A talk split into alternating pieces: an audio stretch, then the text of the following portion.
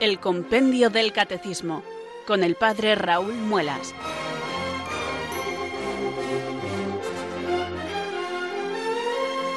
Muy buenas tardes, queridos oyentes de Radio María. Son las 4, las 3 en Canarias.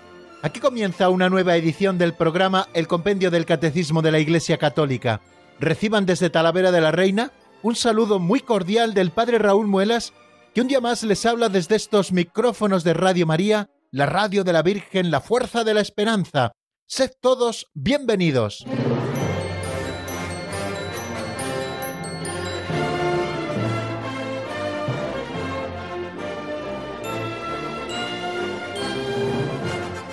Comenzamos, queridos amigos, un día más con la ayuda del Señor el estudio del compendio del Catecismo de la Iglesia Católica. Es nuestro libro de texto, el que abrimos con ilusión cada tarde de lunes a viernes en esta franja horaria que va desde las 3 a las 4 en Canarias y desde las 4 a las 5 en la península y allá donde ustedes se encuentren la hora que corresponda, porque puede haber, y de hecho hay muchos escuchándolo desde Hispanoamérica especialmente, y bueno, cada país se encuentra en su franja horaria, en su uso horario. Así que bueno, considérense todos saludados, queridos amigos, aunque ni sean de 3 a 4 en su lugar, ni sean tampoco de 4 a 5. Y luego también muchos de ustedes también sintonizan con nosotros haciéndose Radio María a la carta, escuchando los podcasts, pues en el momento en que mejor les conviene y en el día en que a lo mejor pueden. Tengo un amigo que suele aprovechar los fines de semana para escucharse los cinco programas que entre semana no puede escuchar y entonces hace una sentada de compendio del catecismo de la Iglesia Católica, como yo le digo. Hay gente que se sienta delante del televisor a ver episodios de su serie favorita, ahora que en estas plataformas se pueden ver eh, los episodios de manera continuada y al ritmo que uno quiera, y él hace lo mismo con Radio María, ¿no? Y con los programas del compendio del catecismo. Creo que aquellos que tengan acceso a Internet y que tengan también un dispositivo móvil o un ordenador, pues pueden hacerlo muy fácilmente. Ya saben, teclean www.radiomaria.es, van a programación, allí encuentran podcast y allí tienen los audios de todos los programas que emitimos en Radio María para que ustedes vuelvan a escuchar aquel programa que tanto les gustó, para que aquel programa que no pudieron escuchar por no sé qué compromiso pues no se quede ahí sin escuchar, sino que puedan volver en el momento en que ustedes quieran sobre él. Es la ventaja que tenemos ahora con estos medios técnicos y con Internet, que podemos hacernos Radio María a la carta. Bueno, pues hoy vamos a afrontar una nueva semana de trabajo y ya saben que será la semana en la que demos el salto desde la primera sección a la segunda sección dentro de esta tercera parte del compendio del catecismo, que es la que nos viene ocupando ya desde hace varias semanas. Estamos en el capítulo tercero, después de haber estudiado en el capítulo primero la dignidad de la persona humana, porque estamos hechos a imagen y semejanza de Dios y porque el Señor nos ha dado una vocación fantástica a la bienaventuranza eterna, donde estudiamos temas como la libertad del hombre, la moralidad de las pasiones, la conciencia moral, las virtudes y el pecado. Después estudiamos el capítulo segundo, que es la comunidad humana, donde hablamos de la persona y de la sociedad, de la participación en la vida social y de la justicia social, y estamos ahora en el capítulo tercero y último de esta primera sección de la tercera parte, donde hablamos de la salvación de Dios, la ley y la gracia. Estuvimos analizando qué es la ley moral, estuvimos hablando de la ley antigua, también de la ley nueva o ley evangélica, después hablamos de la gracia y de la justificación, qué es la justificación, qué es la gracia, qué tipos de gracia existen, la relación que existe también entre la gracia y la libertad del hombre, qué es el mérito que podemos merecer, y hoy vamos a repasar eh, en el tercer momento de nuestro programa si todos estamos llamados a la santidad o no, y vamos a dedicarnos también al último epígrafe que dedica el compendio a este tercer capítulo, que es la Iglesia Madre Maestra. Eh, hablamos y hoy repasaremos también de cómo nutre la Iglesia la vida moral del cristiano y seguiremos hablando de los preceptos de la Iglesia. Y esta semana pues terminaremos ya con esta primera sección y daremos paso a la segunda para comenzar a estudiar poquito a poco los diez mandamientos. Fijaros si es una semana clave en nuestro estudio y fijaros si tenemos que ir acumulando ilusión, porque son muchas las cosas que el Señor nos enseña siempre que nos acercamos a la doctrina cristiana, sobre todo con un subsidio tan autorizado y tan maravilloso como es el compendio del catecismo. Yo les pido, queridos amigos, que recemos juntos para que el Señor nos ilumine enviándonos su Espíritu Santo y podamos afrontar convenientemente esta tarea y llevarla a feliz puerto. Recemos así. Ven Espíritu Santo, llena los corazones de tus fieles y enciende en ellos el fuego de tu amor. Envía, Señor, tu Espíritu que renueve la faz de la tierra. Oh Dios, que llenaste los corazones de tus fieles con la luz del Espíritu Santo, concédenos que, guiados por el mismo Espíritu, sintamos con rectitud y gocemos siempre de tu consuelo. Por Jesucristo nuestro Señor. Amén.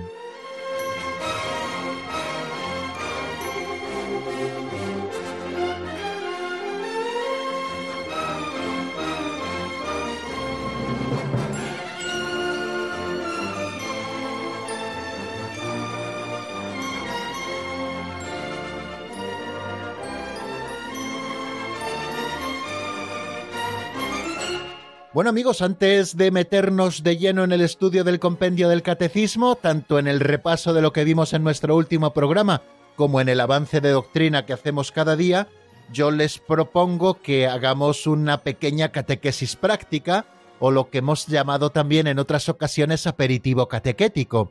Antes de participar en el banquete, bueno, pues con un pequeño aperitivo vamos abriendo el apetito. Y eso es lo que hacemos con estas pinceladas de sabiduría que todos los días en el segundo momento de nuestro programa pues utilizamos para reflexionar sobre algún tema concreto de la vida cristiana, además aspectos en los que tratamos de concretar la doctrina que conocemos a las situaciones más concretas y a veces más sencillas de nuestra vida.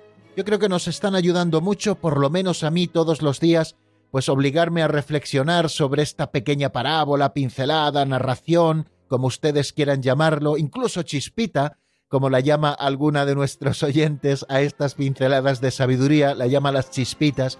Bueno, pues estas chispitas nos dan la posibilidad, queridos amigos, de reflexionar sobre algún aspecto y a lo mejor se nos remueve algo por dentro. A mí en ese sentido me están ayudando y estoy convencido de que también a ustedes. Vamos a por la pincelada de hoy que se titula Hay que despertar.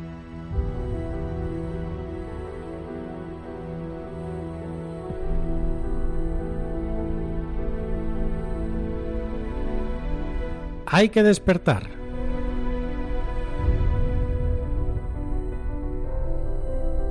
Somos mejores de lo que creemos, valemos más de lo que pensamos, pero la mayor parte de las personas están dormidas.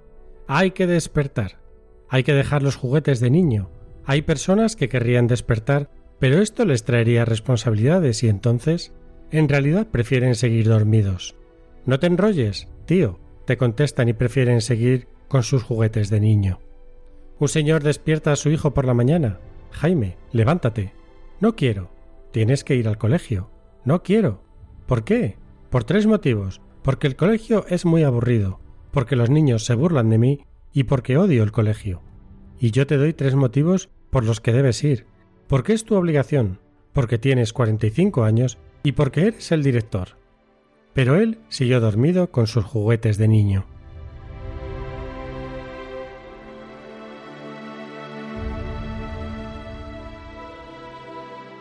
Integra preciosamente, queridos oyentes, don Justo, un chiste al menos muy conocido para mí. Me sabía este chiste desde hace mucho tiempo y don Justo lo integra preciosamente en esta pincelada que tenemos hoy entre manos, la pincelada que él titula Hay que despertar. Nos cuenta el caso de el papá que llamaba a su hijo por la mañana para que se levantase y fuese al colegio. Jaime, levántate y el hijo que se resistía no quiero, no quiero, ¿por qué? Por tres razones. Porque el colegio es aburrido, porque los niños se burlan de mí, porque odio el colegio. Y yo te doy tres motivos por los que debes ir. Porque es tu obligación, porque tienes 45 años y porque eres el director. Bueno, pues es un chiste simpático y además nos hace pensar, precisamente integrado como lo ha hecho en la pincelada, en que tenemos que despertar, que tenemos que dejar ya las cosas de niño Qué triste es, queridos oyentes, cuando nos enteramos de niños que no pueden vivir la etapa de niños con toda la dimensión de juego que ésta tiene, y el juego también como un lugar donde se aprende a vivir. El momento en que uno es pequeño es el momento de aprender jugando, es el momento de vivir las cosas de niño y es importante que uno viva su infancia pues rodeado del cariño necesario y rodeado también junto con el trabajo propio del colegio que hay que hacer, pero también rodeado de juegos porque todo esto va haciendo que vayamos madurando de una manera sosegada. Es más, hemos oído todos, sobre todo a las generaciones pues que ahora tienen 80 años, 75 años, que desde muy niños tuvieron en muchos casos que hacerse cargo de responsabilidades que casi casi no eran propias de ellos, pero así era la situación social de aquel momento, así era la pobreza que se vivía sobre todo en el mundo rural y también muchas veces en las ciudades, y te encontrabas con niños que a los 10, 11, 12 años ya tenían que dejar el colegio y se tenían que poner a trabajar, y además tenían que asumir la responsabilidad de un pequeño rebañito, o bien de ovejas, o bien de corderos, o bien un pequeño rebañito de pavos, o incluso de cerdos a los que llevar a pastar a algún sitio, y tenían que hacerse cargo cuando ni siquiera tenían la edad para poder responsabilizarse de grandes cosas. Es verdad que se les privó mucho en aquel momento debido a la carestía que les tocó vivir de muchos de los juegos de niño. Y esto es un poco triste, pero más triste es, queridos oyentes, cuando alguien que ha cumplido años y tiene que responsabilizarse de las cosas sigue viviendo como un adolescente. Y no me estoy refiriendo solo al modo de vestir, que a veces te das cuenta que gente de mi edad, con 47 años que yo tengo, más o menos, no me refiero gente que tiene 50, 50 y tantos, los ves vestidos, hombres o mujeres, como si fueran quinceañeros y te das cuenta que van haciendo el ridículo porque cada cosa y cada momento tiene su propia situación, ¿no? No me estoy refiriendo a un juicio externo por el modo de vestir y todo eso, sino por el modo de afrontar la propia responsabilidad ante la vida. Eh, hay un momento en que tenemos que dejar las cosas de niño y aunque nos cueste, porque claro, no tener responsabilidades es bueno y a todos nos gusta no tener responsabilidades, pero en realidad a medida que vamos creciendo, nos vamos haciendo adultos, tenemos que ir adquiriendo las responsabilidades propias de nuestra edad. Ahora vemos muy frecuentemente eso del eterno adolescente, ¿no? De aquella persona que no crece. Ahora llamamos joven al que tiene 40 años. Antes se era joven hasta que se volvía de la mili. Cuando se volvía de la mili, pues uno ya empezaba a ser adulto. Ahora convocamos a los jóvenes, a no sé qué jóvenes, hasta 35 años. Hombre, 35 años, uno es joven y atesora juventud, pero ya no se le puede llamar propiamente joven jóvenes 17, 16, 18, 19, 20, 21, por poner una edad. Luego ya empieza uno a ser un adulto, ¿no? Bueno, pues ahora vamos alargando estos tiempos, vamos alargando estos tiempos y, y vivimos la eterna juventud, pero no en cuanto a la vitalidad, sino a que no vamos asumiendo las responsabilidades propias. Nos pasa en el ámbito personal mucho más, casi que en el ámbito laboral, pero a muchos les pasa también en el ámbito laboral y nos encontramos pues eh, personas que ya tienen una edad considerable y siguen viviendo como eterno adolescentes. Eh, trabajan lo que pueden entre semana, después viven los fines de semana para gastar el dinero y hacer fiesta y hacer fiesta y no asumen responsabilidades y la gente no se casa y van viviendo de esta manera sin responsabilidad propia. Yo creo que en esto, queridos amigos, también la presencia del Señor en nuestras vidas como cristianos nos debe ir haciendo madurar al ritmo propio que nos marca nuestra propia vida. Tenemos que ir asumiendo responsabilidades. Tenemos que ser conscientes de que valemos más de lo que a veces pensamos, de que somos mejores de lo que creemos, pero que tenemos que dejar las cosas de niño, tenemos que dejar contestaciones como esa que recogía la pincelada de hoy, no te enrolles, tío, y prefieren seguir con sus juguetes de niño. Cuesta dejar los juguetes de niño, pero tenemos que asumir también nuestras responsabilidades de adultos. Es bueno ir viviendo cada etapa de la vida como hay que vivirla, la etapa de la niñez con juegos de niño, la etapa de la juventud adquiriendo ya responsabilidades y cuando se llega a una edad adulta, pues ya con las responsabilidades propias del que es un adulto y no es un eterno adolescente. Vamos a pedirle al Señor que nos dé fuerza, queridos amigos, para saber dejar las cosas de niño para adquirir nuestras responsabilidades y vivirlas con toda su plenitud, porque el Señor nos acompaña en todas las etapas de nuestra vida.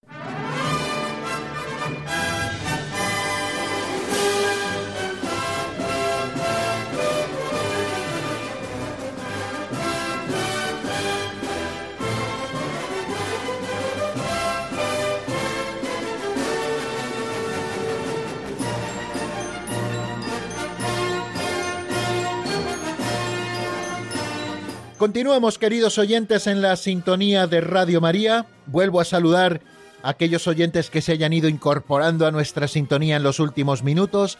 Recordarles que estamos en Radio María, que este programa se titula El Compendio del Catecismo de la Iglesia Católica y que el que les habla es el Padre Raúl Muelas, servidor de ustedes, desde Talavera de la Reina, desde donde hacemos este programa cada día laborable, de lunes a viernes, a esta hora de la tarde, de 4 a 5 en la península de 3 a 4 en Canarias. Tenemos estructurado nuestro programa en varios momentos. El primer momento es el saludo inicial, la toma de contacto entre el presentador y los oyentes, y después esa oración que es el pistoletazo de salida auténtico, en el que nos encomendamos y pedimos al Espíritu Santo que venga sobre nosotros y nos ilumine para abordar nuestro tiempo de radio. En segundo lugar, escuchamos una pincelada de sabiduría que es como una catequesis práctica que nos ayuda a ir tomando altura, como esos viajes eh, de las aeronaves, pues primero despegan y van tomando altura y cuando llegan ya arriba comienza la velocidad de crucero. Bueno, pues estamos ya en velocidad de crucero, queridos oyentes, en este tercer momento que dedicamos a repasar lo que vimos en nuestro último programa. Como les decía hace apenas unos minutos, estamos en el capítulo tercero de la sección primera de la tercera parte del compendio del catecismo. Eh, para que no se pierdan, pues a lo mejor es bueno que de vez en cuando miren, queridos oyentes, el índice general del compendio, pero la tercera parte se titula La vida en Cristo, estamos hablando de temas morales, la primera sección se titula La vocación del hombre, la vida en el espíritu, y aquí hemos estudiado tres capítulos, el primero que habla de la dignidad de la persona humana, el segundo capítulo que habla de la moral social y que lo titula La comunidad humana, y el tercer capítulo que es la salvación de Dios, la gracia y la libertad. Bueno, pues el viernes pasado, que fue el programa último que desarrollamos juntos aquí en Radio María, fue un programa en el que estuvimos terminando un epígrafe y comenzando otro. Estudiamos el número 428, que pertenece al artículo Gracia y Justificación, y comenzamos el 429 que pertenece ya al artículo La Iglesia Madre y Maestra. Bueno, pues eso es lo que vamos a repasar en este momento, algunas de las cosas que dijimos de una manera sencilla para repasar los conceptos fundamentales y volver a escuchar lo que nos dice el compendio a propósito de estas cosas. El 428, después de haber estudiado lo que es la justificación, que dijimos que es la acción misericordiosa y gratuita de Dios, que borra nuestros pecados y nos hace justos y santos en todo nuestro ser.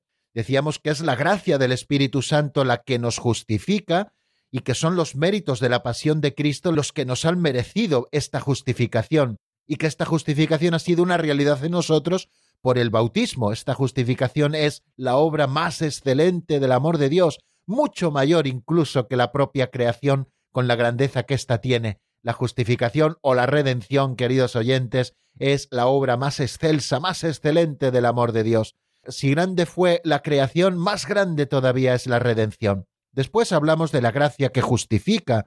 Decíamos que la gracia es un don gratuito de Dios por el que nos hace partícipes de su vida trinitaria. Dios abre las puertas de su intimidad trinitaria para que nosotros habitemos allí. Y gracias a este don gratuito, que llamamos gracia, somos capaces de obrar por amor a Él. A esto se le llama gracia habitual, santificante o deificante, y esta gracia siempre es sobrenatural porque depende enteramente de la iniciativa gratuita de Dios y porque supera también nuestras propias capacidades humanas. Hablábamos también de otros tipos de gracia que existen. Además de la gracia habitual, dijimos que existen gracias actuales, lo dijimos con el 424 del compendio Gracias actuales, que son dones en circunstancias particulares, hablábamos también de las gracias sacramentales, que son los dones propios de cada sacramento, y hablábamos también de las gracias especiales o carismas que tienen como fin el bien común de la Iglesia. Y entre estas últimas se encuentran las gracias de Estado, que son gracias especiales que acompañan al ejercicio de los ministerios eclesiales y de las responsabilidades de vida, para que el sacerdote, en esa responsabilidad eclesial que tiene, pueda vivir como tal, o el obispo o el diácono recibe una gracia de Estado, y lo mismo también los casados reciben una gracia de Estado para poder asumir y vivir las responsabilidades propias de su vida como matrimonio, como iglesia doméstica, en el cuidado de sus hijos como padres, como madres, etcétera, ¿no? Luego hablábamos de la relación que existe entre la gracia y la libertad del hombre. Si todo es gracia, ¿qué lugar ocupa la libertad en todo este proceso? Y decíamos que la gracia previene, prepara y suscita la libre respuesta del hombre con la que Dios siempre cuenta. ¿Qué es el mérito? Hablábamos también del mérito, qué bienes podemos merecer, lo recuerdan, ¿no? Que podemos merecer para nosotros mismos o para los demás las gracias útiles para santificarnos y para alcanzar la vida eterna, así también como bienes temporales que nos convienen según el designio de Dios, y en todo caso nunca podemos merecer la gracia primera, que es el origen de la conversión y de la justificación, porque es un don gratuito de Dios que toma siempre la iniciativa. Por tanto, decíamos que en cuanto al mérito, que es ese derecho a la recompensa por la obra buena, pues respecto a Dios, el hombre de suyo no puede merecer nada porque todo lo ha recibido gratuitamente de él. Sin embargo, Dios da al hombre la posibilidad de adquirir méritos, pero mediante la unión a la caridad de Cristo, uniéndonos a Cristo, que es la fuente de todos los méritos, también nosotros podemos merecer ante Dios, pero siempre con Cristo, nunca sin Él. Por eso los méritos de las obras buenas primero se las atribuimos a Dios y luego en segunda instancia a la libre voluntad del hombre. Y el último número nos hablaba de la santidad y de si todos estamos llamados a la santidad. Se pregunta el compendio, ¿estamos todos llamados a la santidad cristiana? Y responde lo siguiente, fijaros, ¿todos los fieles estamos llamados a la santidad cristiana? Lo deja claro desde la primera afirmación. Esta es plenitud de la vida cristiana y perfección de la caridad, y se realiza en la unión íntima con Cristo, y en él con la Santísima Trinidad. El camino de santificación del cristiano que pasa por la cruz tendrá su cumplimiento en la resurrección final de los justos, cuando Dios sea todo en todos. Bueno, como ven, tenemos varias ideas interesantísimas y además muy rezables en este número 428. En primer lugar, nos dice que todos los fieles estamos llamados a la santidad cristiana. O sea que esto no es solo una cosa de curas y monjas, ni de frailes, esto es una cosa de todo bautizado, la santidad cristiana, la perfección en Cristo. Todos estamos llamados a eso, y esa es la común vocación, la que nos viene a todos por el bautismo. Bueno, pues la santidad cristiana es definida por el 428 como la plenitud de la vida cristiana y como la perfección de la caridad, y se realiza en la unión íntima con Cristo y en él con la Santísima Trinidad. Por lo tanto, la santidad es plenitud de vida cristiana y el Señor que comenzó en nosotros la obra buena, Él mismo quiere llevarla a término, a veces los hombres somos muy dados a dejar las cosas a medias. De Dios es propio el terminar las obras, es decir, la perfección, totaliter factum. De ahí viene la palabra perfección, ¿no? Las cosas totalmente acabadas. Esas son las cosas perfectas. Bueno, pues Dios que comienza en nosotros la obra buena, llamándonos a la vida cristiana, quiere que esta vida cristiana se desarrolle hasta su plenitud, que es la santidad cristiana. Por eso todos estamos llamados a esta plenitud de la vida cristiana y a la perfección de la caridad. El Señor nos ha entregado como una semilla en el bautismo las virtudes teologales y la principal de todas ellas es la caridad que informa a la fe e informa a la esperanza. De modo que el Señor también nos llama a vivir la plenitud, la perfección de la caridad y ésta se realiza en la unión íntima con Cristo y desde Cristo y con Cristo y en Cristo con la Santísima Trinidad, nuestra unión con el Padre, con el Espíritu Santo, desde Cristo. O sea que la perfección de la caridad se realiza en la unión íntima con Cristo y con Él con la Santísima Trinidad.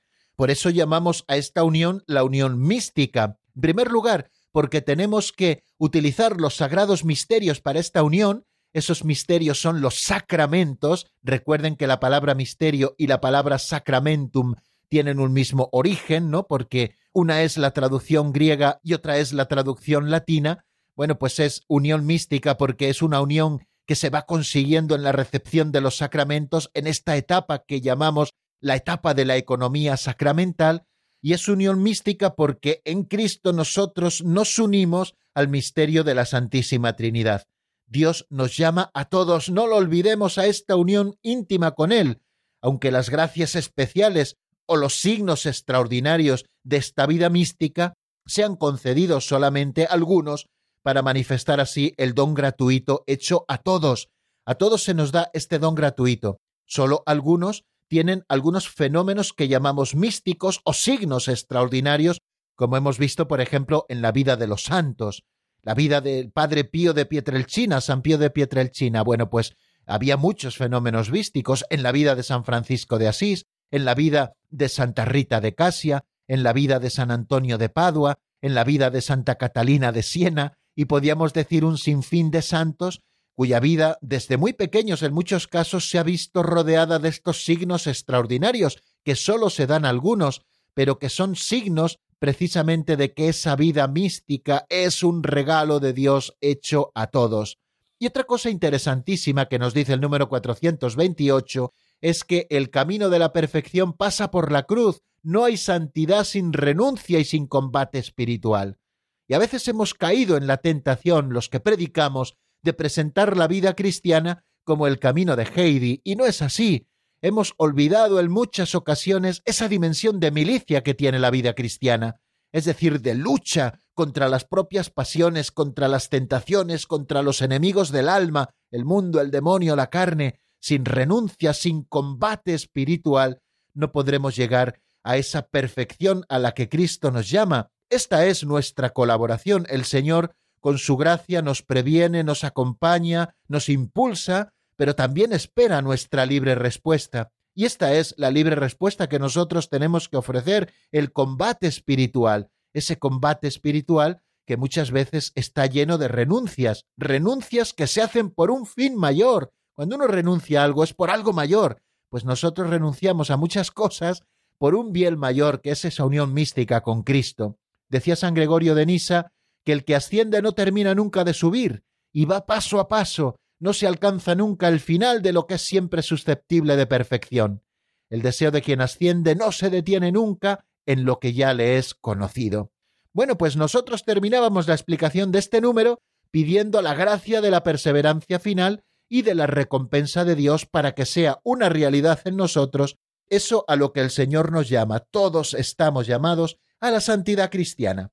Y luego dábamos un pasito más adelante hacia un nuevo epígrafe o hacia un nuevo título o hacia un nuevo artículo, como ustedes quieran llamarlo, que reza así, la Iglesia Madre y Maestra, y el 429 se pregunta cómo nutre la Iglesia la vida moral del cristiano, y nos ofrece un listado precioso y además muy ajustadito. Nos dice lo siguiente, la Iglesia es la comunidad donde el cristiano acoge la palabra de Dios y las enseñanzas de la ley de Cristo.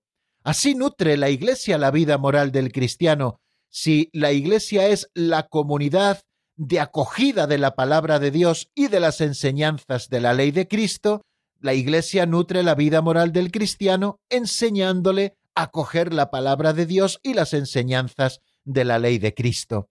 Recuerden que decíamos que nosotros aprendemos cómo debemos vivir mirando a Cristo. Cristo es nuestro constante referente. Por eso invitábamos hace unos días a leer la vida de Cristo, a leer constantemente el Evangelio, porque allí encontramos la ley santa, la nueva ley, esa ley que se graba en nosotros por el Espíritu Santo que hemos recibido y que nos permite vivir como Cristo. Bueno, pues es en la iglesia donde acogemos la palabra de Dios y donde aprendemos también la enseñanza catequética moral de los apóstoles, es aquí en la Iglesia donde nosotros acogemos la voluntad de Dios manifestada en la palabra de Dios y en las enseñanzas de Cristo que se nos han transmitido por la sagrada tradición. Y continúa diciendo que en la Iglesia recibimos la gracia de los sacramentos y precisamente podemos vivir cristianamente de manera recta, moral, porque recibimos la gracia de los sacramentos y cada sacramento tiene su gracia sacramental, como estábamos diciendo hace precisamente unos momentos, recibimos la gracia que posibilita el que nosotros podamos responder afirmativamente, de manera recta, obrar bien, obrar rectamente en su presencia, ¿no? Como nos dice la Escritura. Pues en la Iglesia recibimos la gracia de los sacramentos y así se nutre nuestra propia vida moral. Continúa diciendo que en la Iglesia nos unimos a la ofrenda eucarística de Cristo, transformando así la vida moral en un culto espiritual. Nuestra vida moral no consiste solo en hacer cosas, en hacer cosas, hacer esto, esto, esto, esto, que es lo bueno, y dejar de hacer esto, esto, esto y esto, que es lo malo. No, nuestra vida, haciendo estas cosas, nuestra vida moral, se convierte en un culto espiritual a Dios.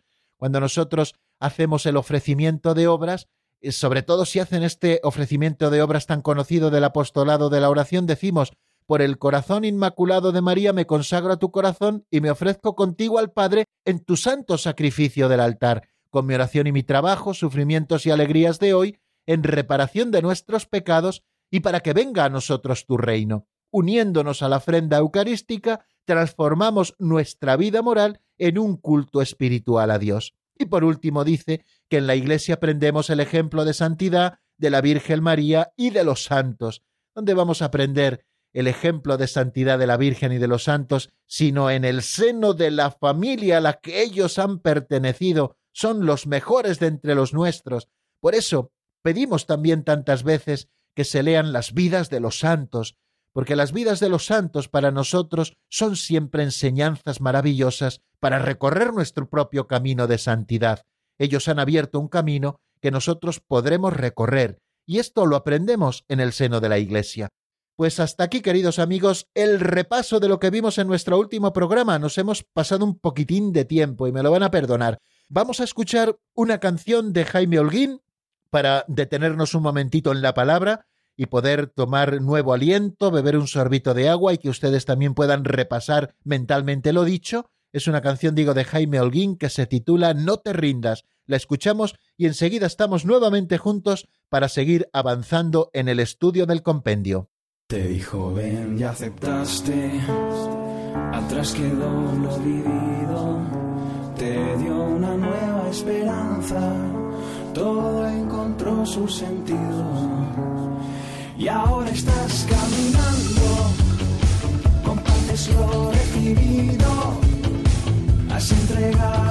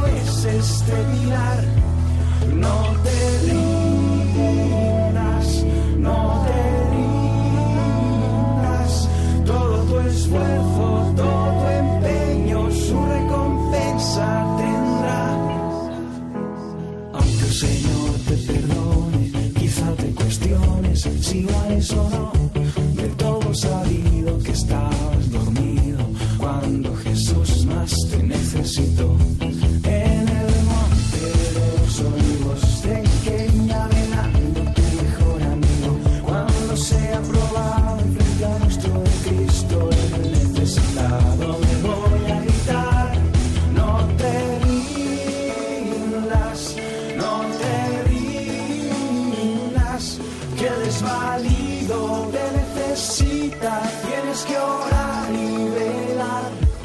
No te rindas, no te rindas, todo tu esfuerzo, todo tu empeño, su recompensa tendrá.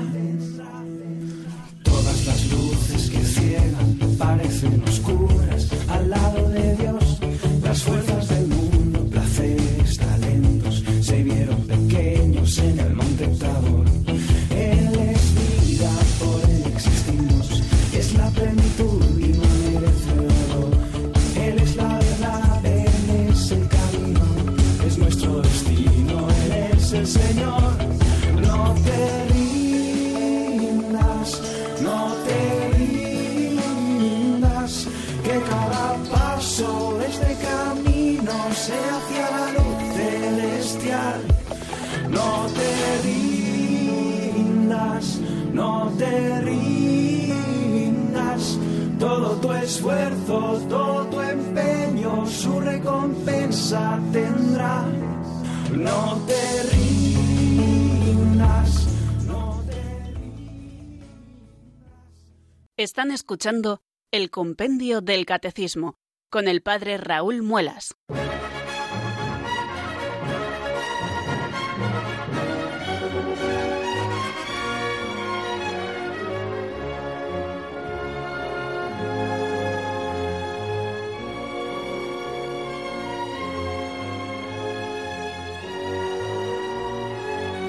Son las 4 y 36 minutos de la tarde, una hora menos en el archipiélago canario, y aquí seguimos, queridos oyentes, en la sintonía de Radio María, en este programa, como nos decía esa locución anterior, que titulamos El Compendio del Catecismo de la Iglesia Católica, y les habla desde Talavera de la Reina el Padre Raúl Muelas. Afrontamos ahora este cuarto momento de nuestro programa que dedicamos a avanzar en la doctrina. El siguiente número que nos encontramos después de haber estudiado cómo nutre la Iglesia la vida moral del cristiano, es el 430 que se hace esta pregunta, ¿por qué el magisterio de la Iglesia interviene en el campo moral? Muchos dicen que el magisterio de la Iglesia tenía que intervenir únicamente en lo que son las verdades de la fe. La Iglesia ha recibido el depósito de la fe, ella lo custodia, ella lo profundiza y el magisterio de la Iglesia lo enseña con la asistencia del Espíritu Santo de manera auténtica, pero esto en cuanto a las verdades, pero ¿por qué también en la vida moral? ¿Por qué la Iglesia interviene en la vida moral, en el campo moral? Bueno, pues esta es la respuesta que nos da el compendio del Catecismo a esa pregunta del número 430. Lo escuchamos en la voz de Marta Jara.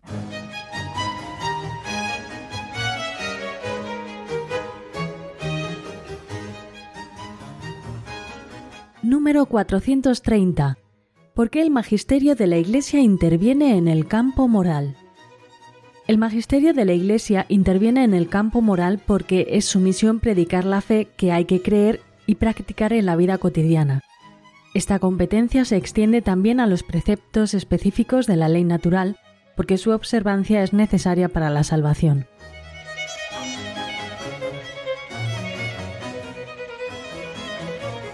De una manera muy clara y concisa nos dice la respuesta a esa pregunta 430, ¿por qué el magisterio de la Iglesia interviene en el campo moral? Nos dice el compendio lo siguiente, el magisterio de la Iglesia interviene en el campo moral porque es su misión predicar la fe que hay que creer y practicar en la vida cotidiana. Podemos entender con esta afirmación primera que nos hace el número 430 que la Iglesia interviene en el campo moral porque la fe no solamente hay que creerla y entenderla, sino que también hay que practicarla en la vida concreta.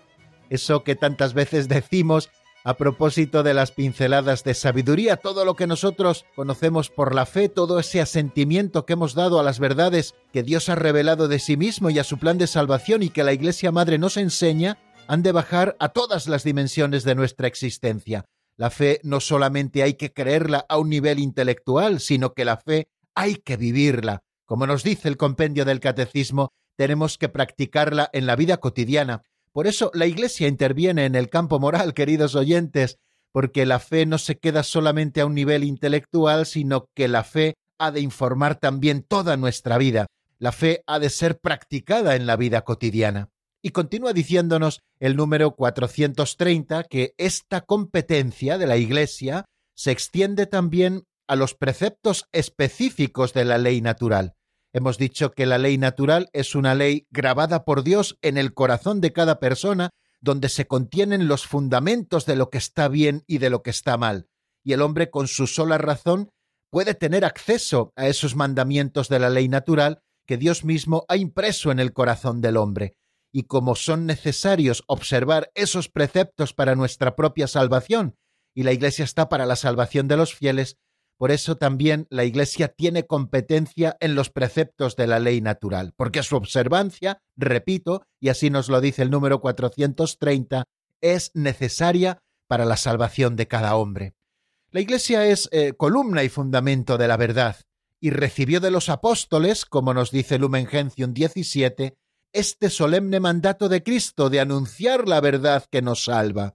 Y dice el Código de Derecho Canónico en el canon 747, en el párrafo segundo, que compete siempre y en todo lugar a la Iglesia proclamar los principios morales, incluso los referentes al orden social, así como dar su juicio sobre cualesquiera asuntos humanos en la medida en que lo exijan los derechos fundamentales de la persona humana o la salvación de las almas. Entonces, con el derecho canónico que contiene la ley de la Iglesia, entendemos que compete siempre y en todo lugar, o sea, en la universalidad de los casos, a la Iglesia proclamar cuáles son los principios morales, también los referentes al orden social. Por eso estudiábamos lo que era la moral social y hablábamos de la justicia social y hablábamos del hombre y de la sociedad y hablábamos también de la autoridad y del bien común, porque a la Iglesia también le compete proclamar los principios morales, incluso los referentes al orden social, así como también dar su juicio sobre los asuntos humanos en la medida en que lo exijan los derechos fundamentales de la persona humana, que la Iglesia siempre defiende y salvaguarda, porque en primer lugar es consciente de la dignidad de la persona humana creada a imagen de Dios, y esto nos da unos derechos fundamentales, y porque la Iglesia es consciente también de la excelsa vocación a la que cada persona humana ha sido llamada, que no es otra que la salvación de su alma, que es la bienaventuranza eterna. Nos dice el Catecismo Mayor de la Iglesia cuando nos está hablando de estos asuntos que el magisterio de los pastores de la Iglesia en materia moral se ejerce ordinariamente en la catequesis y también en la predicación, y con la ayuda de las obras de los teólogos y de los autores espirituales, a los que siempre tenemos que tener como referentes porque ellos son los encargados, por una parte los teólogos, del estudio de la fe y de la propia aplicación de la fe y de todos sus principios, y también de los autores espirituales. Y así se ha ido transmitiendo de generación en generación, bajo la dirección y la vigilancia de los pastores, el depósito de la moral cristiana, que está compuesto este depósito pues por un conjunto característico de normas, de mandamientos y de virtudes que proceden de la fe en Cristo y que están vivificados por la caridad. Esta catequesis ha tomado tradicionalmente como base junto al credo y al Padre Nuestro el decálogo que enuncia los principios de la vida moral válidos para todos los hombres. Si nosotros miramos la estructura de nuestro libro de texto del compendio del Catecismo de la Iglesia Católica, vemos que tiene una primera parte dedicada a la fe y en la que se estudia el credo pormenorizadamente, vemos que tiene una segunda parte en la que estudiamos los sacramentos, es decir, cómo nos llegan a nosotros hoy las gracias del Señor, cómo se opera en nosotros la santificación a través de la economía sacramental, y hemos estudiado los siete sacramentos, y también la cuarta parte del compendio del catecismo nos habla del Padre Nuestro y nos habla de la oración cristiana. Bueno, pues junto a todo esto existe una tercera parte donde nosotros estudiamos el decálogo que está enunciando los principios de la vida moral válidos para todos los hombres, porque son expresión, son manifestación, son revelación de Dios de esos preceptos que están inscritos también en nuestro corazón y que a veces no sabemos leer y que llamamos ley natural.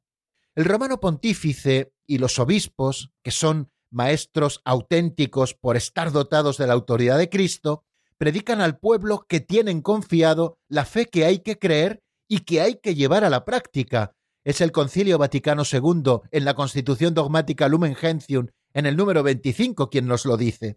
El magisterio ordinario y universal del Papa y de los obispos en comunión con él enseña a los fieles la verdad que han de creer, la caridad que han de practicar, la bienaventuranza que han de esperar. El grado supremo de la participación en la autoridad de Cristo está asegurado por el carisma de la infalibilidad. Y esta infalibilidad se extiende a todo el depósito de la revelación cristiana. Eso lo tenemos muy claro. Pero también se extiende a todos los elementos de doctrina comprendida la moral, sin los cuales las verdades salvíficas de la fe no pueden ser salvaguardadas, expuestas u observadas. Es la Congregación para la Doctrina de la Fe, en la declaración Mysterium Ecclesia en el número 3, quien nos lo dice. La autoridad del magisterio se extiende también a los preceptos específicos de la ley natural, como nos dice en esa segunda parte el número 430 que estamos estudiando en este momento. ¿Y por qué se extiende también a los preceptos específicos de la ley natural la autoridad del magisterio?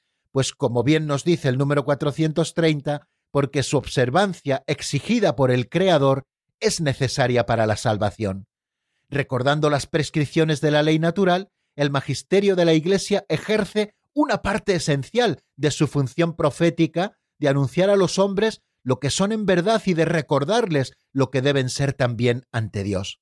La ley de Dios, nos dice el Catecismo Mayor de la Iglesia, confiada a la propia Iglesia, es enseñada a los fieles como camino de vida y de verdad, y los fieles, por tanto, tenemos el derecho de ser instruidos en los preceptos divinos salvíficos que purifican el juicio y con la gracia sanan la razón humana herida. O sea que es un derecho, fijaros, de todos los fieles el que la Iglesia nos enseñe el camino de la verdad y de la vida. Es un derecho que tenemos los fieles, de ser instruidos en estos preceptos divinos para purificar nuestro juicio y también con la gracia de Dios sanar la razón humana herida por el pecado. Y también los fieles tenemos el deber de observar las constituciones y los preceptos promulgados por la autoridad legítima de la Iglesia. Aunque sean disciplinares, estas determinaciones requieren la docilidad de la caridad.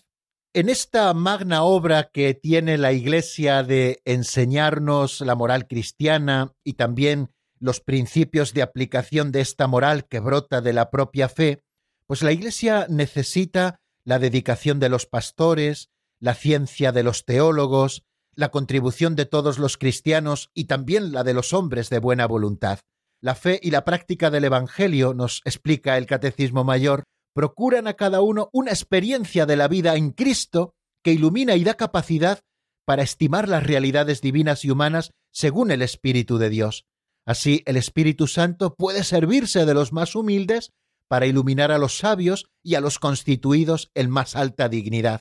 Por eso es necesario la aportación de todos para que todos podamos vivir la moral cristiana, la dedicación de los pastores, la ciencia de los teólogos y la contribución de todos los cristianos y de los hombres de buena voluntad, y nos hace caer en la cuenta el catecismo mayor de esa sabiduría que no brota de las ciencias humanas, sino que brota de la humildad y recuerden que a los humildes Dios ha querido revelarles los secretos del reino. Por eso en los humildes que saben vivir y poner en práctica la voluntad de Dios en su vida, tenemos que buscar iluminación para poder también nosotros ser instruidos en nuestra propia vida. Y como consecuencia de todo esto, queridos amigos, podemos decir que entre nosotros los cristianos debe darse un verdadero espíritu filial con respecto a la Iglesia, sentirnos hijos de la Iglesia, que como buena madre nos enseña lo que tenemos que creer y cómo tenemos que vivir. Este es el desarrollo normal de la gracia bautismal, que nos engendró en el seno de la Iglesia y que nos hizo miembros también del cuerpo de Cristo. De manera que la Iglesia, en su solicitud maternal, nos concede la misericordia de Dios que va más allá del simple perdón de nuestros pecados y actúa especialmente en el sacramento de la reconciliación. Como madre previsora, la Iglesia prodiga también en su liturgia día tras día el alimento de la palabra y de la Eucaristía del Señor, que va creando en nosotros ese espíritu filial con respecto a la Iglesia Madre. Pues vamos a dejar aquí, queridos amigos, las explicaciones propias de este número 430 del compendio del Catecismo, por qué la Iglesia interviene en el campo moral. Interviene porque es su misión, la de predicar la fe que hay que creer y que tenemos que practicar en nuestra vida cotidiana. Y esta competencia se extiende también a los preceptos de la ley natural porque su observancia es necesaria para la salvación. Nos detenemos nuevamente en la palabra, queridos oyentes, y vamos a escuchar un tema de John Carlo, en este caso titulado Estaré contigo, una canción sacada del álbum Traigo Música de Dios. La escuchamos y después nos asomamos al siguiente número que es el 431.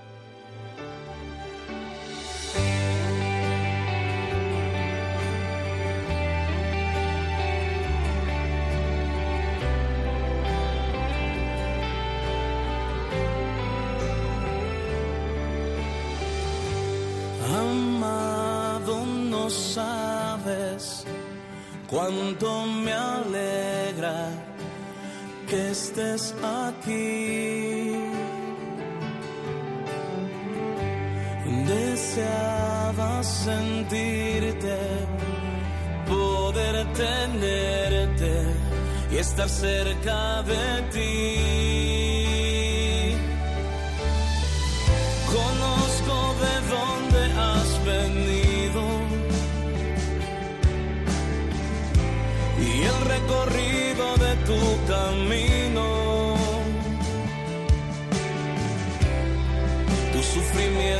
Y tus lágrimas han conmovido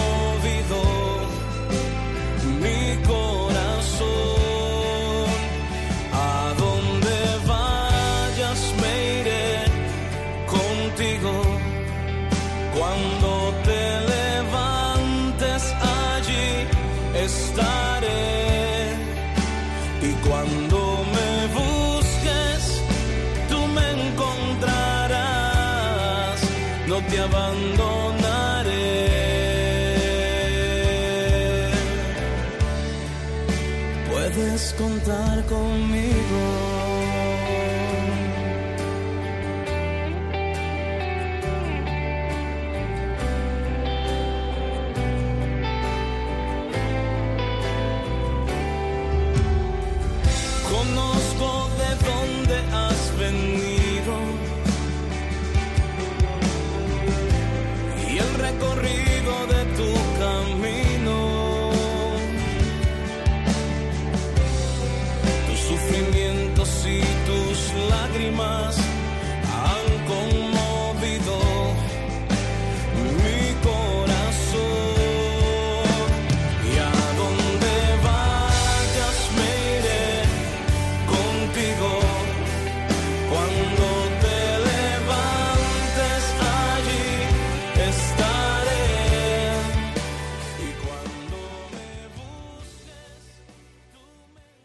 Están escuchando el Compendio del Catecismo con el Padre Raúl Muelas.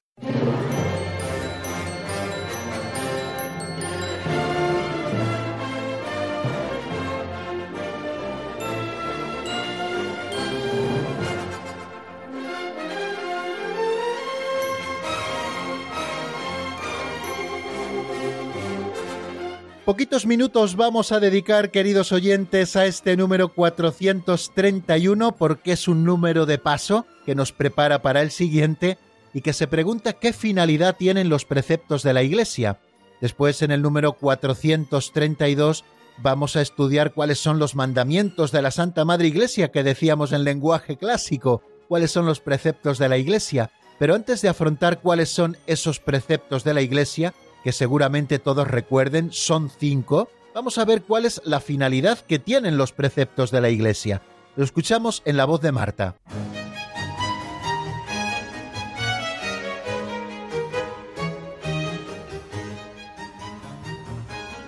Número 431.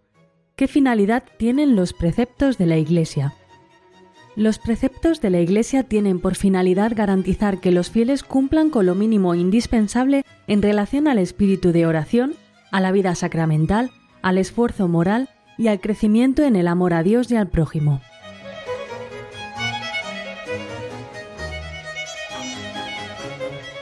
La Iglesia, queridos oyentes, no establece muchos preceptos, solamente algunos que tienen como finalidad garantizar que los fieles cumplan con lo mínimo indispensable. ¿Y con lo mínimo indispensable en qué?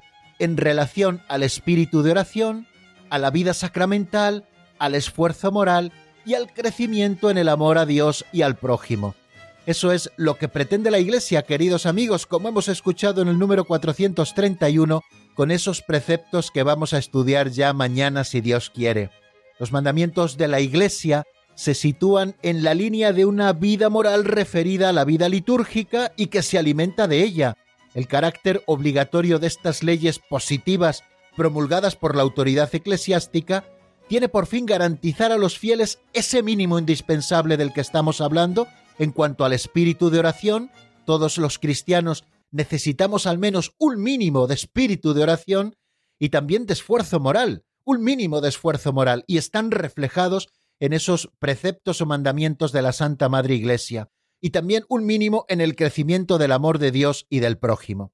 Bien, pues esto es, queridos oyentes, lo que nos dice de una manera tan sencilla este número 431, y que, como les digo, es un número de paso hacia el 432, donde estudiaremos esos cinco preceptos o mandamientos de la Santa Madre Iglesia, que tienen como finalidad garantizar que cada uno de los bautizados cumplamos al menos con lo mínimo indispensable en relación al espíritu de oración, a la vida sacramental, al esfuerzo moral y al crecimiento en el amor a Dios y al prójimo. Dense cuenta que los preceptos de la Santa Madre Iglesia nos están marcando mínimos y a partir de ahí tenemos que seguir creciendo.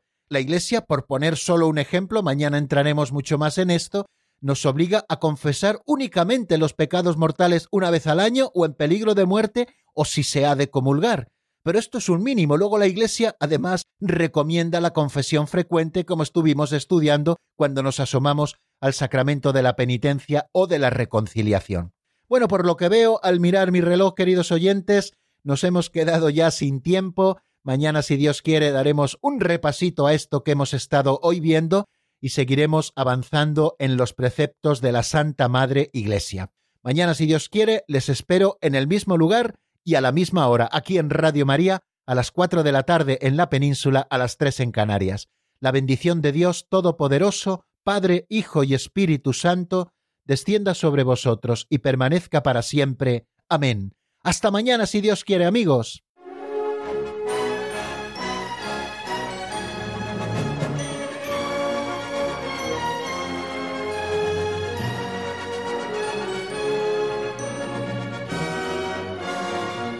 El Compendio del Catecismo con el Padre Raúl Muelas.